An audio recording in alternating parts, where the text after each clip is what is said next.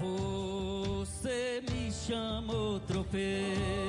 Você me chamou tropeiro.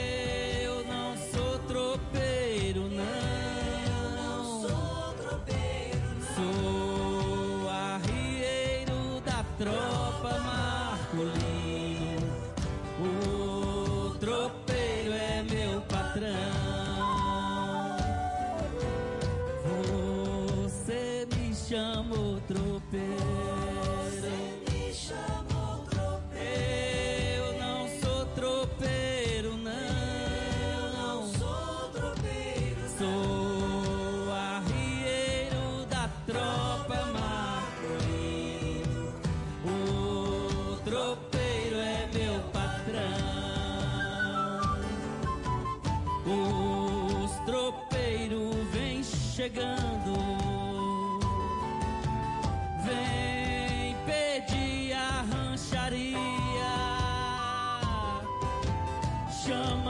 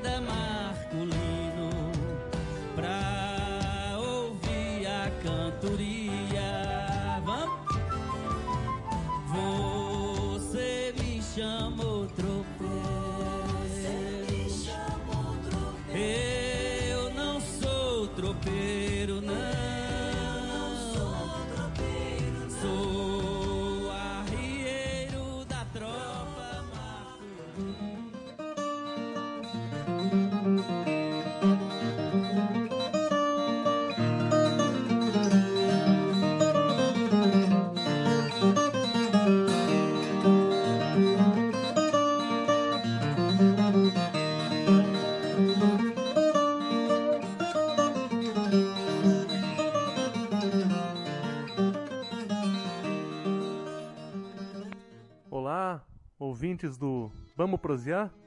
Eu sou Elton, estou hoje aqui com a Sônia e nós vamos fazer uma entrevista com o Zé Rubens. Ele é pesquisador de folclore, de memória, de história, trabalha na Biblioteca Infantil Municipal de Sorocaba. E ele vai falar um pouco com a gente sobre o tropeirismo. Olá, pessoal. Olá, José Rubens e Elton. Para começar, você poderia definir para nós o tropeirismo e contar um pouco da sua relação com esse tema? Olá a todos os ouvintes, obrigado a vocês pela oportunidade de estar falando. Segundo o historiador sorocabano Luiz de Almeida, o tropeirismo é um ciclo econômico, social e até psicológico, que tem a ver com o trato de animal de carga, especificamente mulas, animais de carga. Então vamos falar em 1730. É oficialmente o mais antigo documento, passou aqui pela região de Sorocaba, vindo do sul, de é, um grande tropeiro, trazendo um lote de mais de duas mil mulas para as Minas Gerais. Se nós hoje sabemos do ciclo do ouro, ciclo da cana, ciclo do algodão, eles existiram de fato porque o caminhão da época para transporte desse produto da origem até as metrópoles, ao porto e a Portugal, foi feito nas costas das mulas. E o que vem a ser a mula? A mula é um híbrido, é o cruzamento da égua com o jumento. Então, centralizou-se aqui em Sorocaba as chamadas feiras de Moares. Sorocaba, estou falando a região de Sorocaba, certo?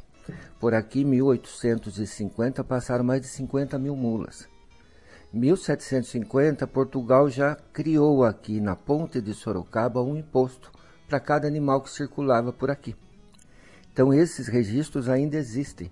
Por aí você dimensiona a quantidade dessas mulas. Claro que não ficavam centralizadas em Sorocaba.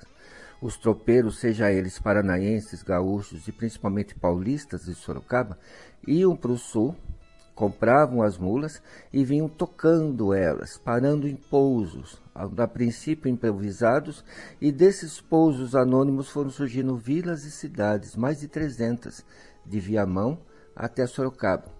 E eles paravam ali nos campos largos de Sorocaba, na região do Araçoiaba, atual Araçoiaba da Serra. Ali elas engordavam, descansavam e vinham, vinham compradores, principalmente Rio de Janeiro, Mato Grosso, Bahia, adquirir esses animais para o transporte desses produtos. Então essa feira era um conglomerado de diversas etnias e culturas. Então o tropeiro, na minha opinião, nada mais é do que o caipira paulista em movimento, dialogando, em viagem, negociando. Essas mulas eram compradas em Araçoiabas, passavam necessariamente por Sorocaba, era cobrado imposto e a partir do imposto ia para todo o Brasil. Basicamente é isso. E eu queria saber, se o senhor pudesse contar para a gente um pouco sobre a relação entre o tropeirismo e a cultura caipira, que você estava falando agora há pouco, né? Tudo a ver, até pelo isolamento do paulista interiorano, né, o caipira, no Tupia, morador do interior, o tropeiro em movimento nada mais do que o caipira e negócio. Negociando com mineiro, negociando com goiano, com Mato Grossense, com o pessoal do sul, e vai havendo esse diálogo. E ele, anonimamente, nessa criação desses pousos que surgiram vilas, vai ser também anonimamente fundador de cidades. Existe uma teoria muito bonita. É, há poucas décadas atrás, o Rio Grande do Sul queria separar do Brasil por ter um estado mais rico, melhores condições fora do Brasil. A população não quis. Por quê? Por que, que vou separar de um país só pela questão financeira? Se eu falo a mesma língua, como a mesma comida, rezo as mesmas rezas, o tropeiro também foi um formador dessa identidade nacional, essa união nacional, anonimamente, através desses negócios com a mula, com o animal. Então ele é o portador desse universo caipira através do linguajar muito rico, né, que até hoje nós usamos, opousar, desembestou, escangalhou e infinitos tem, já tem dicionários sobre esse vocabulário tropeiro, né? E o costume, o gosto pelo negócio, que é muito forte aqui em Sorocaba, em região, o negociar, independente do, do lucro ou não, mas esse contato com o outro é muito forte.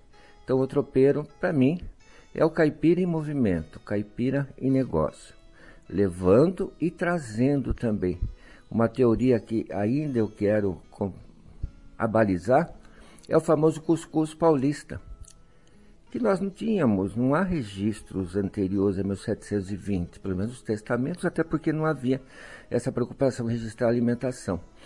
Mas deve ter vindo algum baiano com o cuscuz dele, algum paulista, principalmente que Sorocaba, vamos incrementar isso com peixe, com palmito, com, com as coisas da terra e criou-se esse cuscuz que hoje denominamos paulista, né?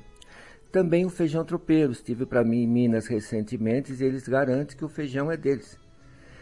O feijão tropeiro nada mais é do que um feijão para viagem. Por que o feijão? Porque nessa viagem ele estraga menos, né?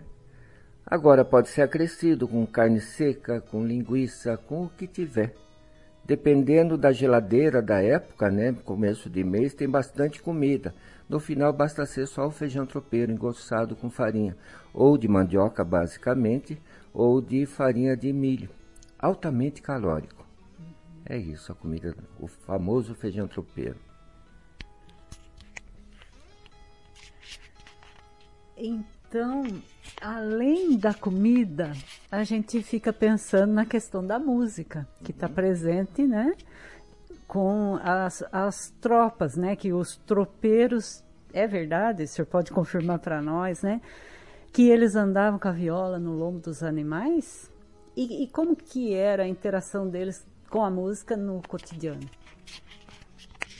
Olha, alguns pesquisadores afirmam que ele não usava viola como companhia, até pelo trabalho pesado, né? Outros não, falam que ele tinha viola assim nos pousos, até para descansar ou matar saudade, cantava-se, dançava-se. E ele trouxe com esse universo cultural o fandango, que é uma dança essencialmente na origem masculina, origem ibérica, mas nesse contato foi assimilada, incorporada na cultura caipira. O fandango e o catira nada mais é que uma dança masculina de desafio e através de passos, marcação de passos e palmas ao som da viola. E a famosa moda de viola. Sim, é fato, teve grandes modas de viola, mas não, não, não houve a preocupação de um registro anterior, assim, anterior, vamos dizer, a 1860. Mas há narrativas dessas modas longas, compridas, que foram reduzidas com o advento da gravação em disco. E sempre são histórias de valentia, trágicas ou de valentias. Eu sou o melhor tropeiro, a melhor mula, e isso permaneceu nesse universo da música caipira, né? É difícil se achar hoje uma moda de viola franciscana, né? Alguém modesto, discreto. É sempre o rei do gado, o rei disso, o rei daquilo. E sempre tem uma cabocla Teresa para desandar a vida de todo violino, né? Esse universo também, e muito da saudade do voltar para minha terra, das lembranças da minha terra. Há também aqui em Sorocaba algum, alguns pesquisadores que estão afirmando que não houve o troperismo enquanto ciclo. Também é uma teoria a ser comprovada, mas se você pegar toda a documentação, eu estou pesquisando o comércio nesse período. Só na Rua 15, rua principal de Sorocaba, 1800 e 11. Eu computei mais de 60 tabernas, biroscas, barzinhos. Então Sorocaba pode não ter sido a capital do tropeiro, mas a capital do alcoolismo. Então por que tantos bares nesse período? Às vezes pela sombra se calcula o tamanho do gigante. Né? Eu acredito que não, não houvesse a feira dentro de Sorocaba há registros da Câmara proibindo até o comércio aqui dentro, porque imagine você morando, ruas de terra passando mês de maio seca, é, 50, 60 mil mulas levantando poeira, fazendo barulho, deixando lembrança. E o tropeiro também está ligado com o crescimento urbano de Sorocaba. Ruas foram modificadas para que essa, essa, essa trilha das tropas não estorvasse, esse é o termo a vida da cidade em si. Mas com certeza ele não foi o criador da moda de viola. Tem um grande pesquisador que infelizmente faleceu recentemente, Zusa Homem de Melo. E ele define, também precisa pesquisar isso. Como origem da moda de viola, esse, esse triângulo, nem sei se é triângulo, Piracicaba, Sorocaba, Tietê. Esse universo caipira, né? Tem tudo a ver com a gente. E a moda, o tropeiro tem, eu a isso afirmo, ele não foi o criador, mas foi o grande difusor. Porque você vê semelhança da moda de viola goiana, mineira, paranaense, de toda essa rota tropeira do qual eles circularam. E também os mesmos temas da saudade, da valentia, da Teresa, enfim, é isso. Ah, eu quero aproveitar para fazer mais uma pergunta. Então, escutando aqui tantas histórias, e eu fiquei pensando se hoje, nos dias que nós vivemos, há alguma herança do tropeirismo na cidade de Sorocaba que a gente consegue interagir ou sentir de alguma forma? Olha, eu confesso que eu fico encabulado, porque vez ou outra vem comitivas gaúchas e lá eles têm os centros de tradição, né? Que foram, diga-se passagem, criados na década de 50, criaram-se todo um, um trabalho de, de, de tradição. Aliás, eu gosto e não gosto dessa palavra tradição, porque tradição vem do latim, é um presente, que deve ser renovado. Nossos antepassados faziam o feijão no fogão de lenha, com o tempo. Hoje tem panela de pressão, tem micro-ondas, então o nosso tempo nenhum também, né? Nós podemos manter a receita do feijão com a realidade de hoje. Então, os tropeiros se foram. Vieram a ferrovia, o automóvel, o caminhão, porque falam que a ferrovia que acabou com o tropeiro, não. A ferrovia passa por aqui, mas a roça é lá longe. Então, para transportar essa produção, tinha que haver a necessidade das mulas, que até 1950 havia o comércio de mula em Itapetininga. O caminhão, de fato, que vai vai substituir efetivamente todo esse uso do animal no transporte. É, o que ficou do tropeiro? Se nós pegarmos a rua, rua General Carneiro, é a rua de venda de carro das atuais mulas. Pega a rua 7 de setembro, a rua das autopeças, das mulas velhas, vamos falando assim, não menosprezando. A lábia que eles têm, esses vendedores, para vender carro, é encantadora. Você vai no mercado municipal aqui de Sorocaba, 10 horas da manhã, pode ser o frio que seja. Tem um grupo de idosos lá ali negociando, baganhando. Eles não estão nem preocupados com o lucro, eles estão vivos e querem conversar, puxar prosa, negociar.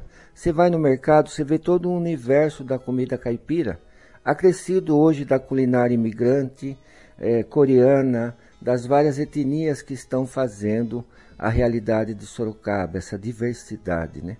E muito termo, é muito comum esse o desembestar. Outro dia mesmo vem um grupo de escola e a criançada saiu correndo, a professora falou: "E desembestaram tudo lá para fora". Né, escangalhou, ou enfim. É sutil, não é coisa assim de tem que descansar o olhar. Gosto dessa palavra, serenar o olhar e observar com calma o falar, os costumes, até o, o, o, jeito meio imperativo do tom de voz do sorocabano tem a ver com o tropeiro. Olha só que interessante, né, Sônia? Tanta coisa, tanto aprendizado e uma prosa tão boa, né? Que infelizmente nós vamos chegando ao fim por conta do nosso tempo escasso. Eu quero agradecer ao professor José Rubens, que eu quero deixar registrado aqui. Ele pediu no começo da entrevista para eu não chamá-lo de professor, mas é impossível não. Não é, Sônia? Depois dessa aula, como a Sônia está dizendo aqui, é impossível não reconhecê-lo e não reverenciá-lo enquanto um professor. Muito obrigado, professor José Rubens, pela entrevista. Professor, fiquei encantada com suas palavras. Com certeza nós temos que continuar essa prosa mais tempo e mais vezes. Muito para aprender com o senhor, viu? Muito obrigada. Eu termino agradecendo e colocando não só a mim, toda a biblioteca. Eu brinco que essa biblioteca é infanto-geriátrica, atende a todas as idades. E reúne um acervo muito rico de cultura caipira. Nós temos o acervo nesta sala do Benecleto, que era um professor que até os 40 anos viveu no sítio, analfabeto. Foi para Tepitininga, se formou professor e deu aula mais de 30 anos como professor de Estado. E na fase idosa, ele vai ter esse olhar técnico desse universo caipira. Tem a biblioteca que ele formou, ele era professor de literatura, mas o, o, melhor são os artigos de jornais, os textos, as memórias dele, das benzedeiras, dos costumes, do linguajar. É um universo muito grande. Além de objetos, cerâmica, enfim, a biblioteca oferece uma gama de, de livros em diferentes formas, porque tudo é leitura, que está disponível para ser usado. Agradeço mais uma vez e me coloco à disposição e a biblioteca também. Muito obrigado. Obrigado. Obrigado a vocês também, ouvintes do Vamos Prosear, pela companhia. E um forte abraço. Até a próxima.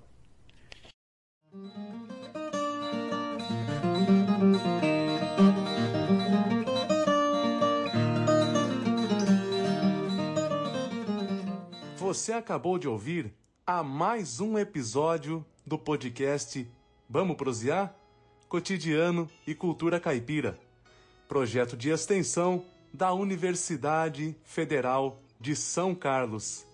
Coordenam o projeto Henrique Pazetti, Neuza Mariano, Paulo Lopes e eu, Elton Ferreira. Siga a gente nas redes sociais, buscando por Vamos Prosear no Instagram e no Facebook.